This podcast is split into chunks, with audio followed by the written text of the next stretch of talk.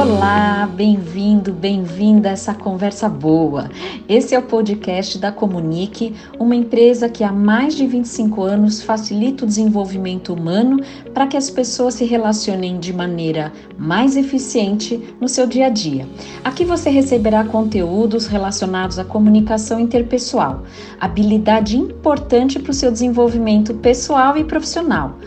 Uma conversa só é boa quando você sai diferente dela. Inspire-se e siga, consciente. Nunca ouvimos tanto falar sobre empatia. Muitas vezes o termo é utilizado de maneira automática, sem clareza do significado profundo que carrega e do entendimento da importância dela nas nossas relações pessoais ou profissionais. Alguns autores dizem que a empatia pode transformar as nossas vidas, pode promover mudanças sociais. Especialmente nesses tempos em que identificamos tanta desigualdade social, tanta polarização, violência, a habilidade de empatizar é muito bem-vinda. Assim, a gente pode viver relacionamentos mais saudáveis, humanos, conectados. Eu posso garantir para você que isso traz mais leveza, conexão e felicidade. Os neurocientistas afirmam que somos seres que evoluímos para sermos empáticos, mas não necessariamente somos sempre empáticos. A boa notícia é que podemos potencializar essa habilidade. Tudo começa quando conseguimos enxergar o nosso interlocutor como um ser humano que, como todos nós, tem suas fragilidades, vulnerabilidades, sentimentos, necessidades e crenças. Cada um é cada um. Costumamos ouvir que ser empático é colocar-se no lugar do outro, mas quando nos colocamos nesse lugar, vemos o outro a partir de, das nossas perspectivas, dos nossos valores, crenças e, nesse caso, ficamos em nós mesmos percebendo o outro a partir do nosso mundo e não do dele. É preciso trocar as lentes, olhar também com a lente do outro. Olha só o que diz um poema que eu ouvi na voz da cantora Maria Bethânia. Antes de julgar a minha vida, calce os meus sapatos. Percorra o caminho que eu percorri. Viva as minhas tristezas, as minhas dúvidas, Viva as minhas alegrias, tropece aonde eu tropecei e levante-se, assim como eu fiz. Ser empático, então, é perceber o outro, o sentimento do outro, olhar com os olhos dele, escutar muito além das palavras ditas. Significa escutar como um canal amplo de percepção, escutar com o corpo todo, como eu digo sempre. Escutar o quê? os sentimentos, as necessidades que aparecem em um instante, em uma fala, em uma atitude. Para isso, é realmente necessário um desprendimento de si e a abertura de um espaço gentil e franco entre você e o outro.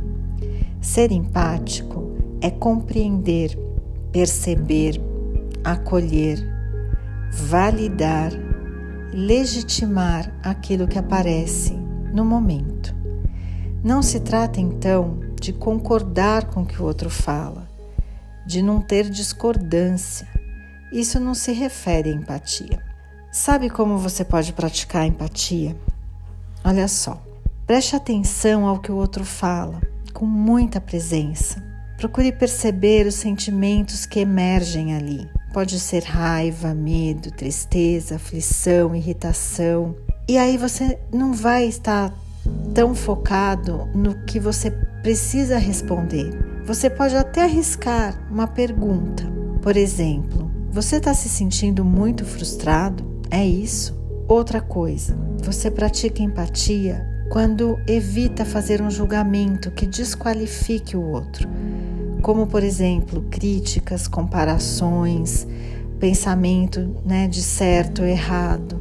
Você pratica empatia quando você não interrompe a pessoa, quando você não fala por cima do que ela diz. Uma outra forma é fazer perguntas. Isso ajuda muito a compreender ainda mais o outro. você expande essa escuta, né, o espaço que você oferece para o outro. Demonstra curiosidade em compreender melhor ainda aquilo que está sendo dito. Importante é tentar não assumir um protagonismo na conversa, desviando o assunto para o que você julga importante. Apenas ofereça o espaço de compreensão. Muito bem, para sermos empáticos, precisamos primeiro ser autoempáticos. O que quer dizer isso?